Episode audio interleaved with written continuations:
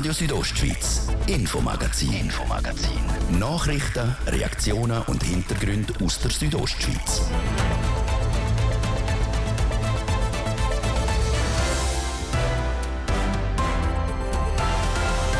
Bekannte Licht am Ende vom Tunnel. Im übertreiten Sinn könnte das Omikron von der Corona-Pandemie sein. Das gibt uns eben auch Anlass zu der Hoffnung, dass es nicht ganz so schlimm ist, wie man zu Beginn gefürchtet hat.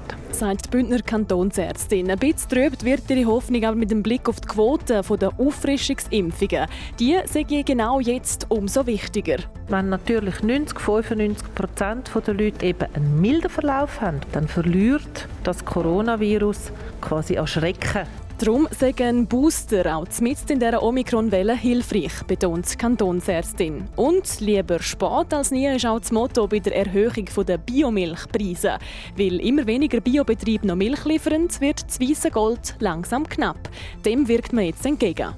Die Preiserhöhung kommt sicher nicht im richtigen Moment. Wir haben die ja vorhin gefordert, aber man kann da sicher den Satz sagen, lieber spät als nie. Spät als nie. Wir sind genau pünktlich für euch hier auf dem Sender. Schön sind ihr mit uns. Das ist das Infomagazin hier auf RSO. Am Mikrofon ist Adrian Kretli.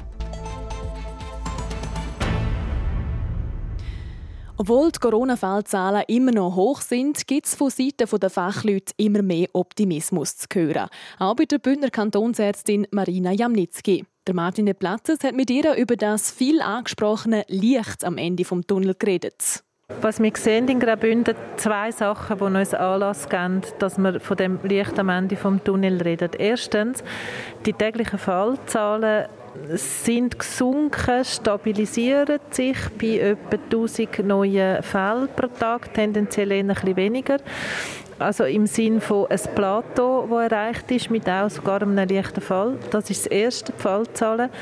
Und das zweite ist, dass sich die hohen Fallzahlen bisher noch nicht in der Belastung im Spital widerspiegeln. Sprich, wir haben deutlich weniger Personen im Spital, wie man ursprünglich einmal erwartet hat. Und das gibt uns eben auch Anlass zu der Hoffnung, dass es nicht ganz so schlimm ist, wie man zu Beginn gefürchtet hat. Das heißt, Behörden, vor allem auch Politik, die stützen sich momentan auf die hoffnungsvollen Kennzahlen, die im Gesundheitswesen könnte bewältigt werden also es sind zwei Sachen. Erstens ist es wirklich der Blick auf unser Gesundheitswesen, wie viel ähm, können wir bewältigen. Das Zweite ist aber auch der Blick in andere Länder, die früher dran sind mit der Omikron-Welle, wie Südafrika zum Beispiel oder England. Und man versucht dort ein bisschen abzuleiten, wie hat sich dort entwickelt, wie wird sich bei uns entwickeln laut der Wissenschaft, obwohl sich jetzt ja so viele Leute anstecken, neu anstecken wegen Omikron, laut der Wissenschaft braucht es eine Immunitätsquote von 90 Prozent plus. Da sind wir noch ein Haufen Prozent davon weg. Nein, nein, wir sind, wie soll ich sagen, letztendlich genau wissen tun wir es ja nicht, weil man das ja ganz schwierig kann erfassen kann. Was wir haben, rund 70 Prozent der Personen, die mindestens einmal geimpft sind. Und dann haben wir mittlerweile mit Omikron hochgerechnet, ich würde jetzt mal sagen, 20, schon bald 25 Prozent der Bevölkerung, die genesen sind. Ähm, natürlich kann man das nicht einfach zu diesen 70 Prozent der Impfung dazuzählen, weil es gibt ja auch die, die beides sind.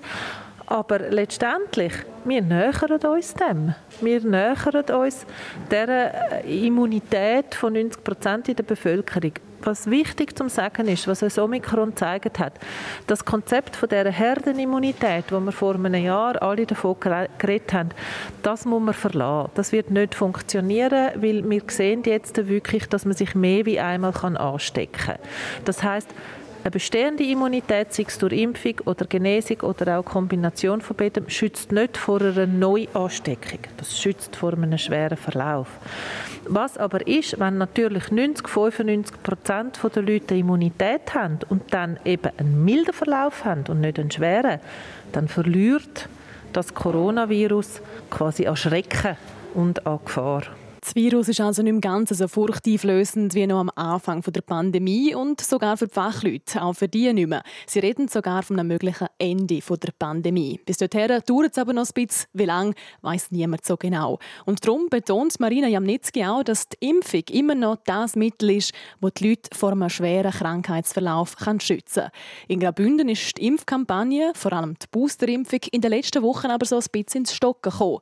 Aus dem Grund hat der Kanton und das Gesundheitsamt etwa 40.000 Erinnerungs-SMS verschickt. Zum ersten Mal, wo man so etwas macht. Die Kantonsärztin erklärt den Gedanken dahinter. Wir haben wirklich gedacht, ein Teil der Leute hat vielleicht das gar nicht daran gedacht, dass sie den Booster bekommen oder haben, wie das so häufig ist, ähm, ganz viele andere dringliche Sachen, die sie vorher müssen erledigen und das immer so ein bisschen vor, vor sich hinschieben. Und darum haben wir gedacht, wir bieten jetzt den Service, wir schicken das SMS einfach nochmal als Erinnerung, ja, ihr könnt und man kann sich dann ja auch direkt äh, anmelden oder auch einfach direkt ins Walking gehen ähm, und hoffen, dass man durch das nochmal ein paar Leute dazu bewegen, sich boostern lassen. Kann es vielleicht auch sein, dass weniger Leute sich jetzt boostern lassen, weil die Leute mitgekriegt haben, ja, ich bin jetzt doppelt geimpft, kriege äh, kennen Leute, die trotzdem äh, erkrankt sind, kennen Leute, die auch dreimal geimpft sind, die sind auch erkrankt. Und dort damit sich sagen, ja, dann lohne der Booster sein? Das gibt es bestimmt und die Überlegungen kann ich auch sehr gut nachvollziehen. Es ist wirklich so, man kann erkranken, ob man zweimal geimpft ist, auch wenn man dreimal geimpft ist. Man muss dazu auch sagen, dass die Impfung ja immer noch auf der ursprünglichen Variante basiert. Von dem her der Schutz vor der Ansteckung bei Omikron nicht ganz so gut ist wie bei der ursprünglichen Variante. Was wir hingegen immer noch sehen, ist der Schutz vor dem schweren Verlauf. Der Schutz vor dem Spitalaufenthalt, der ist immer noch sehr hoch. Und von dem her finde ich persönlich das sehr wichtig, dass man sich boostern lässt. Es ist aber ganz klar keine Garantie, dass man nicht krank wird. Was man dazu noch kann sagen mit einer Impfung unter einer Ansteckung oder einem Booster unter einer Ansteckung, dann ist man dann langsam wirklich gut geschützt. Und was da wichtig ist, je mehr Leute jetzt eine Immunität erreichen, sei es durch Impfung, sei es durch Booster, sei es durch Genesung, sei es durch eine Kombination von Impfung und Genesung, je mehr Leute jetzt eine Immunität erreichen, umso weniger wird dann die nächste Welle im Herbst sein. Noch kurz zur Isolations- und Quarantänedauer wo ja jetzt verkürzt worden ist, jetzt noch auf fünf Tage. Wie kommt jetzt jemand aus der Isolation raus? Kriegt er immer noch ein SMS? Ja, es ist so gemacht, dass die Personen kommen das SMS über am Anfang von der Isolation, wo heißt, sie müssen in Isolation, dann kommt man am Tag 5 auch nochmal ein SMS über, wo einem dann sagt, wenn sie seit zwei Tagen symptomfrei sind, dann können sie aus der Isolation raus. Haben sie immer noch Symptome, dann muss man sich noch mal melden und kommt eine Verlängerung über um drei Tage. Das wird von euch darauf hingewiesen? Ja, es wird von uns darauf hingewiesen. Ja. Wir haben gesehen, dass die fünf Tage Isolationsregeln eben leider nicht allen gerecht werden, dass es einen recht bedeutenden Anteil Personen gibt, die nach diesen fünf Tagen immer noch Symptome haben. Und wir haben uns dann überlegt, wie können wir das effizient lösen. Es ist ja niemandem dient, weder dem Arbeitgeber noch dem Betroffenen noch den Hausärzten, die auch einen massiven Ansturm hatten von Personen. Und darum haben wir jetzt das System gemacht, dass also eine einmalige Verlängerung um drei Tage ist mit der selbstständigen Registration und via Contact Tracing möglich. nach dieser Verlängerung hat man ja dann acht Tage und dann empfehlen ihr die Ärztin, der Hausarzt aufzusuchen. Die Überlegung ist, dass ja dann die Personen schon seit acht Tagen Symptome haben, was darauf hinweisen kann, dass der Verlauf von dieser Coronavirus-Erkrankung vielleicht nicht ganz so mild ist, wie man es gerne hätte. Und darum ist auch rein aus einem medizinischen Grund das angebracht, dass man dann einen Arzt aufsucht. Das ist also der Ratschlag von der Bündner Kantonsärztin der Marina Jamnitzki an Erkrankte, die schon mehr als acht Tage mit Corona-Symptomen daheim im Bett sind.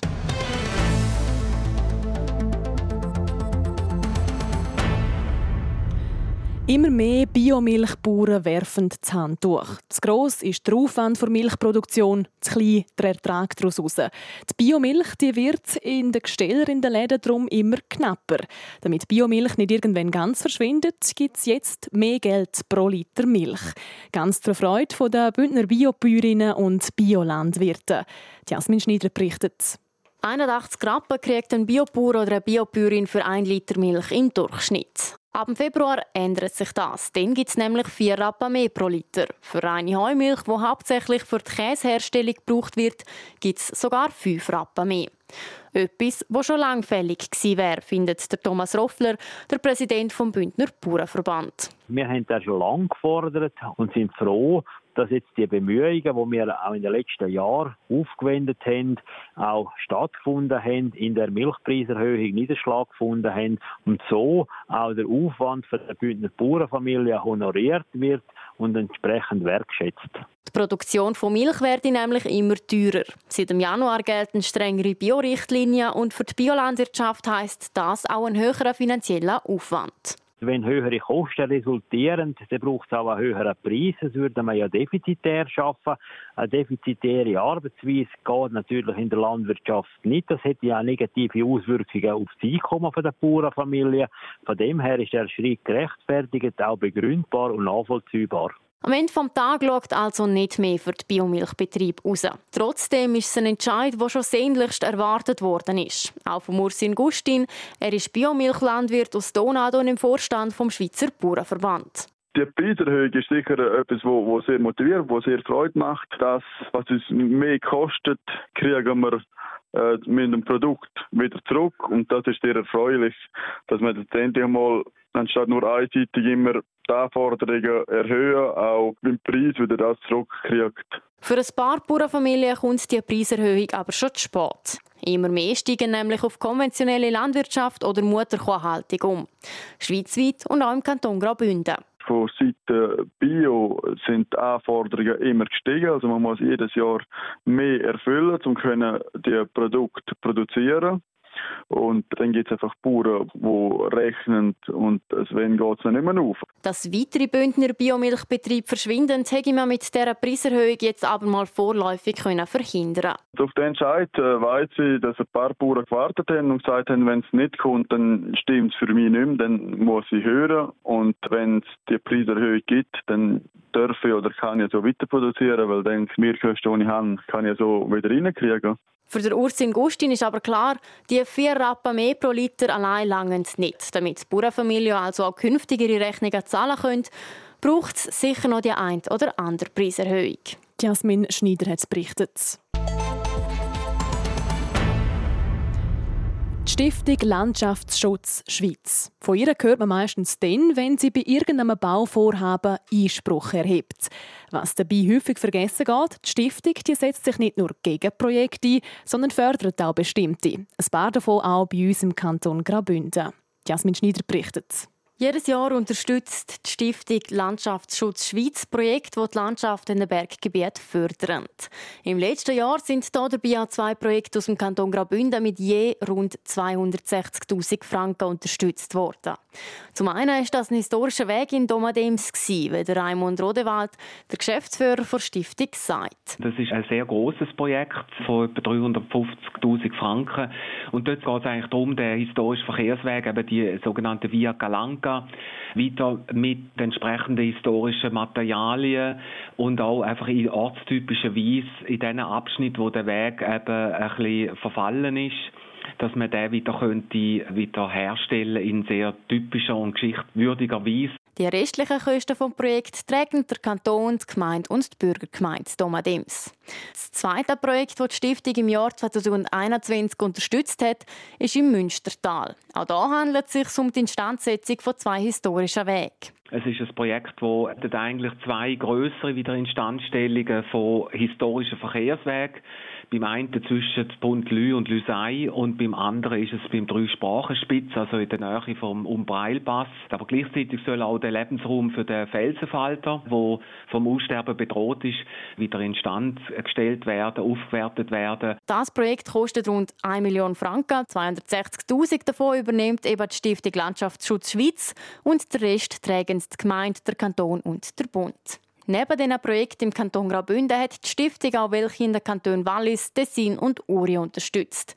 Im Ganzen hat sie rund 1 Million Franken für die Landschaftspflege im Berggebiet gesprochen. Das freut der Raimund Rodewald besonders. Für uns geht es einfach darum, als Stiftung für Landschaftsschutz nicht nur bei Einsprachen Nein zu sagen, ab und zu mal bei Projekten, sondern halt auch zu zeigen, dass wir auch vieles unterstützen wollen, was in gute Richtung geht. Und es ist sehr erfreulich, dass in den letzten Jahren eigentlich ein zunehmendes Interesse im Berggebiet vorhanden ist und dass wir das mitfinanzieren können, ist natürlich wunderbar, weil so kommen die Projekte auch zu fliegen. Und mit der Unterstützung von diesen Projekten möchte die Stiftung Landschaftsschutz Schweiz die Vielfalt der Kulturlandschaft stärken und die Biodiversität im Berggebiet fördern. Jasmin Schneider über die Bündner Projekte, die von der Stiftung Landschaftsschutz Schweiz gefördert worden sind. Und mit dem schließen wir unseren ersten Teil vom Infomagazin ab, machen weiter mit ein bisschen Werbung und der Kurznews. News Update. Es ist halb sechs, das News Update. Jetzt mit der Bettina Gadotsch. Am 16. Januar musste Novak Djokovic Australien verlassen, weil seine Beschwerde gegen den Rückzug seines Visums vom australischen Bundesgericht abgelehnt wurde. Nun hat das Gericht seine Begründung bekannt gegeben. Demnach ging die Regierung davon aus, dass Djokovic mit seiner Anti-Impf-Einstellung eine Bedrohung für die Bevölkerung sei. Zu den Corona-Zahlen in der Schweiz und in Liechtenstein. Das Bundesamt für Gesundheit BAG meldete heute Mittag rund 39.807 neue Coronavirus-Ansteckungen. Das ist erneut ein Rekord. Gleichzeitig registrierte das BAG 13 neue Todesfälle und 138 Spitaleinweisungen. In einem Zimmereibetrieb in Schaan in Liechtenstein ist es heute zu einer Explosion gekommen. Die Mitarbeiter seien damit beschäftigt gewesen, eine Verstopfung im Silo zu lösen. Dabei kam es zur Staubexplosion. Drei Männer wurden mit teils schweren Verbrennungen ins Spital gebracht, wie die Landespolizei des Fürstentums schreibt. Letztes Jahr explodierte der Böck in der Schöllenen Schlucht im Jahr zuvor überhaupt nicht. Nach zweijähriger Zwangspause wollen die Veranstalter des Sechseleutens 2022 wieder ein Volksfest in Zürich veranstalten. Es sei ein Konzept erarbeitet worden, das eine Durchführung trotz Corona ermögliche, teilten die Veranstalter mit. Wetter. Präsentiert von Tanzschule Home of Dance. Die Tanzschule in Kur für alle Partens. Von Disco Fox über Salsa bis zu Hochzeitstanz und Bachata. www.homeofdance.ch der Abend der ist weiterhin bewölkt mit leichtem Schneefall und so starten wir dann auch morgen Freitag in den Tag. Morgen gibt es dann einen Mix aus Sonne und Wolken. Meistens ist es trocken. Die Temperaturen die liegen morgen bei zwischen 2 Grad im Chuler Rheintal, minus 3 in der Surselva und minus 5 im Oberengadin. Verkehr Präsentiert von Mobilreisen24, Ihre Partner für Wohnmobilvermietungen im Bündner Oberland. Mehr Infos unter mobilreisen24.ch. Ihr habt Feierabendverkehr in der Stadt Chur auf den üblichen Strassen. Sonst ist aber alles gut, bis auf den Schnee, den ihr habt in den höheren Lagen. Verkehr. Und jetzt geht es hier schon weiter mit dem Infomagazin. Ich gebe zurück zu Adrian Kretli. Radio Südostschweiz, Infomagazin, Infomagazin. Nachrichten, Reaktionen und Hintergründe aus der Südostschweiz.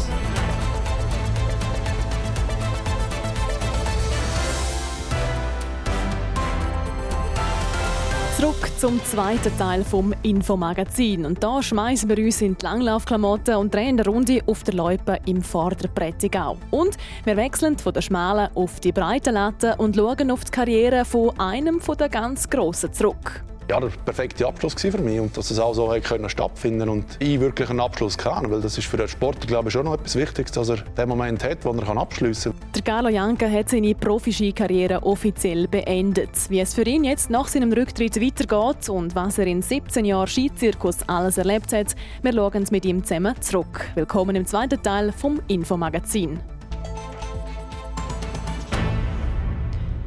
Alles fährt Ski, immer lieber auch auf der schmalen Latte. Langlaufen boomt in Graubünden und in der ganzen Schweiz. Vor allem in Zeiten der Pandemie züchten auch viele Hobby-Langläuflerinnen und Langläufler auf die Loipe. Durch die Eigeninitiative von ein paar Prättigauer gibt es so eine auch wieder zwischen Schiers und Grüsch. Seit über fünf Jahren sorgt die IG Loipe Vorderprättigau ehrenamtlich für den Erhalt ihrer eigenen Loipe. Der Livio Biondini ist bei den Initianten und den unterstützenden Gemeinden vorbeigegangen. Paar Sonnenstrahlen kommen am Morgen langsam ins Tal. Lang bleiben sie allerdings nicht. Nächstens verschwindet die Sonne wieder hinter am Furner Berg. Das Tal zwischen Grüsch und Schers ist im Winter meistens im Schatten. Kein Problem für den Sandro Töni, mit Initiant für IG Leupa vor der Prättigau. Dann sieht der Schnee nicht so weich und die Leupa können besser präpariert werden. Wie man überhaupt auf die Idee gekommen ist, quasi vor der eigenen Haustüre eine Leupen aufzubauen und instand zu halten.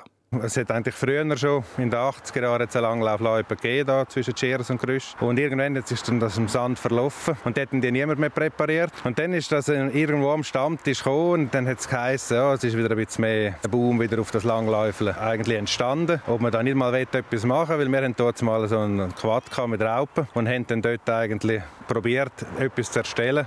Um das zu erstellen, haben sie wieder Sandro Töni sagt, zuerst ihr Quad gehabt. Man hat sich dann mit gesparten Gönnerbeiträgen ein altes Pistenfahrzeug gekauft. Die Gemeinden haben dann die Idee auch finanziell unterstützt und so ist die Chance gekommen, sich ein neues Pistenfahrzeug zu kaufen. Ohne das wäre es mir Zeit gar nicht gegangen. So hat dann auch die Eigenläupe wachsen können und mehr ehrenamtliche Mithelfer sind dazugekommen. Die Gemeinde Schers und Grüsch unterstützen das Projekt von IG Leupa. Der Gemeindepräsident von Schers, der Ueli Töni, erklärt, wie es zur Zusammenarbeit gekommen ist. Wir haben es ja so, dass eigentlich in Schiers viele Sachen von unten aufkommen. Also die Bürger fangen etwas an und dann merken sie, dass sie vielleicht ein bisschen Ressourcen brauchen, sei das personell oder finanziell. Meistens kann die Gemeinde helfen mit finanziellen Art.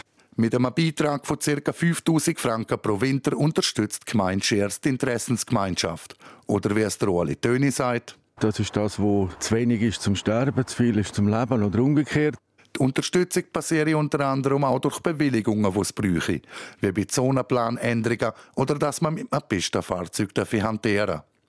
Dass man überhaupt auf dem Boden eine Loipe präparieren und unterhalten darf, braucht es auch den Austausch mit der Gemeinde Grüsch und den ansässigen Bauern, wie der Jürg Zimmermann vom Gemeindevorstand von Grüsch erzählt. Dank der Bauern haben wir das auch ins Leben rufen. Wir sind mit ihnen zusammengekommen. Die Bauern haben auch ihre, ihre Kritik geäußert, zu, zu Recht, dass sie Kulturen haben, die vielleicht nicht so gut ist für, für die Leute. Hat sich dann auch bewahrheitet. Sie haben Getreide und dort haben wir festgestellt, dass wir einen Ertragsausfall hatten. Da haben wir auch zahlen aber eine sehr grosse Verunkrautung war dort. Darum hat man auch eine neue Loipenführung am Rand der Felder gemacht, wo tendenziell weniger wachsen. Jetzt denkt man mal beobachten, wie das nach dem Winter aussieht und dann schauen, ob man das so lassen können oder anders machen müsse. Der Mitinitiant Sandro Töni ist auch noch nicht fertig mit der Loipe. Man will dranbleiben und nicht stehen bleiben. Darum haben wir jetzt auch dieses Jahr wieder ein bisschen investiert und haben eine Beleuchtung gemacht, dass wir rund einen Kilometer beleuchtet haben. Auch für die Leute, die am Abend nach dem Arbeiten noch wollen. Und wir schauen natürlich immer weiter. Sicher wird das Thema sein, die ganze Pistenpräparierung immer so gut wie möglich zu machen. Wir haben auch wieder äh, zum Teil am Gelände selber Anpassungen können machen, dass die Leute besser wird. Und ja, wir probieren, wir haben immer eine gute Idee. Ja. Und sonst braucht es dann wieder ein Bär am Stammtisch. Dann kommen die nächsten Ideen von allein. Livio Biondini über die IG Leupen vor der Prättigau.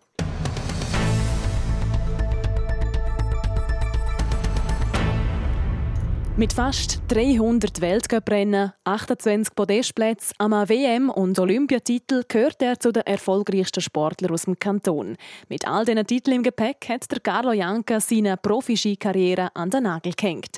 Zusammen mit dem Sportreporter Jan Zürcher hat der Obersachser nochmal auf seine eindrucksvolle Karriere zurückgeschaut. Seine Siege, seine Verletzungen und natürlich auch sein letztes Rennen, das er letzte Woche am Lauberhorn bestritten hat. Mittlerweile hat er die Bekanntgabe von seinem Rücktritt schon ein bisschen bisschen setzen lassen. Gut, sehr gemütlich, glaube ich. Also ist jetzt noch nicht lange her, aber äh, ein Druck, der sicher weggefallen ist und die Vorfreude vor allem sehr groß auf die Zeit, die jetzt kommt, auf eine ruhigere Zeit und jahrelang für das gelebt und irgendwo ist es immer im Hinterkopf, jetzt, egal was man macht oder äh, egal wo man ist und das fällt jetzt einfach weg und man kann jetzt wirklich ein bisschen ja, nach Lust und Laune leben. Eben, es ist ja auch kein Zufall, dass du die Sauberhundrennen als deine Abschlussrunde quasi ausgewählt hast auf dieser Traditionsabfahrt, deine Lieblingsstrecke. Wie wichtig ist es jetzt auch gewesen? Ja, der perfekte Abschluss für mich und dass es auch so können stattfinden und ich wirklich einen Abschluss kann, weil das ist für den Sport glaube ich schon noch etwas Wichtiges, dass er den Moment hat, wo er kann abschließen weil ja, der eine ist das leider nicht vergönnt und die müssen dann aus einer Verletzung raus oder was auch immer leider der, der Rücktritt geben und dann habe ich das Gefühl, haben wir es wie, wie nicht abgeschlossen und das ist jetzt so für mich natürlich eine andere Situation und für das bin ich sehr, schon sehr dankbar, dass das wirklich so gut funktioniert hat in dem Ding. Und auch wenn natürlich die Verletzung bei dir jetzt schon auch eine Rolle gespielt hat, der Rücktrittsgedanke, der ist natürlich greift auch auf die Sauberhornrennen her. Was sind schlussendlich auch die Punkte, die du wirklich dann auch für dich selber hast können beschliessen, jetzt mache ich fertig? Es hat sich jetzt von Jahr zu Jahr ein bisschen äh, zugespitzt, die Lage, immer eine Disziplin fast weniger gefahren pro Jahr und äh, einfach auch nicht mehr den Umfang können trainieren, wenn ich das Gefühl habe, dass es braucht. Darum auch äh, langfristig Perspektive mehr gesehen, wie ich da noch könnte mit den Besten mithalten mit dem Aufwand, den ich nicht machen kann. Und dann irgendwann, wie gesagt, ist einfach der Unterschied zwischen was der Kopf will und was der Körper zulässt, ist einfach zu groß geworden und das haben wir dann einfach nicht mehr genug befriedigt. Hast du vielleicht wirklich schon ein bisschen reflektieren was dir die letzten eben über 15 Jahre so gegeben haben als, als Spitzensportler, als Skifahrer? Was bleibt bei dir hängen? Ja, super Zeit eigentlich von A bis Z und viel gesehen äh, auf der Welt, viel erleben. Das, das, das mit dem Team unterwegs sein, das habe ich immer sehr geschätzt. Schauen wir zurück auf deine Karriere. Du hast einen Olympiasieg, du hast eben einen Gesamtweltcup-Sieg, immer noch bis heute der letzte Schweiz, der mhm. das geschafft hat. Elf Weltcup-Sieg. Aber deine Karriere war natürlich auch nicht immer geradlinig, überhaupt nicht. Es hat viele Höhen gegeben, aber eben auch viele Tiefschläge. Ist das etwas, was du jetzt rückblickend betrachtest, auch merkst, dass dich das irgendwo gestärkt hat über all diese Jahre? Ja, das hat mir sicher zu dem gemacht, wo ich heute bin. Und da bin ich eigentlich dankbar dafür, weil ich mich mit vielen Sachen muss, äh, auseinandersetzen was, was mich selber betrifft oder was, was meinen Körper betrifft. Und da habe ich sehr viel gelernt und habe wirklich äh, angefangen, ein, ein Interesse dafür zu entwickeln und das Interesse an Sachen auszuprobieren. Was könnte noch gut sein, was können wir noch weiterbringen, was nicht. Und da habe ich viele Erfahrungen sammeln und ja, hat immer zu mir gehört und schaue es jetzt nicht als etwas Negatives an. Gibt es eigentlich auch etwas, was du nicht erreicht hast, wo dich heute sogar noch ein bisschen wurmt? Das einzige Rennen, das ich wurmt, ist wirklich die Abfahrt in Sochi. Also dort äh, wäre wär vieles möglich gewesen und drei Viertel der Strecke bin ich auch gut runtergekommen und unten der Fehler ist blöd gewesen. und das nimmt mich jetzt einfach Wunder, zu was das gelenkt hat im Nachhinein. Aber träumst du nicht mehr von dem? Nein, aber das ist sicher sagen, sportlich jetzt der, der grösste Tiefschlag gewesen. Äh, ja, weil ich gewusst habe, nicht ist viel möglich. Und jetzt schließt sich also, oder hat sich der Kreis schon geschlossen bei der Lauberhornrennen, eben deine, deine Lieblingsstrecke, die du auch äh, hast auf das Podest fahren, auch mal gewonnen hast.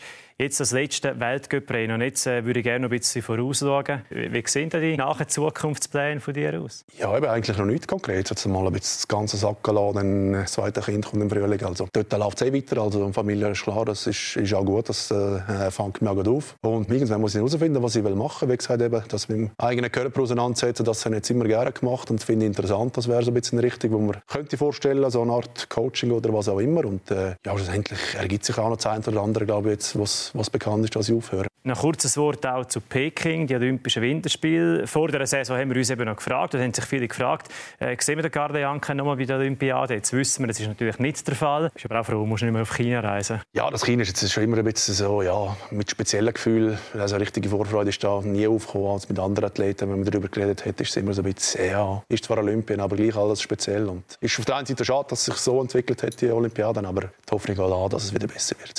Nach ganzen 17 Jahren im Skizirkus ist der Carlo Janka also zurückgetreten und freut sich jetzt erst einmal auf ein bisschen mehr gemeinsame Zeit mit seiner Familie.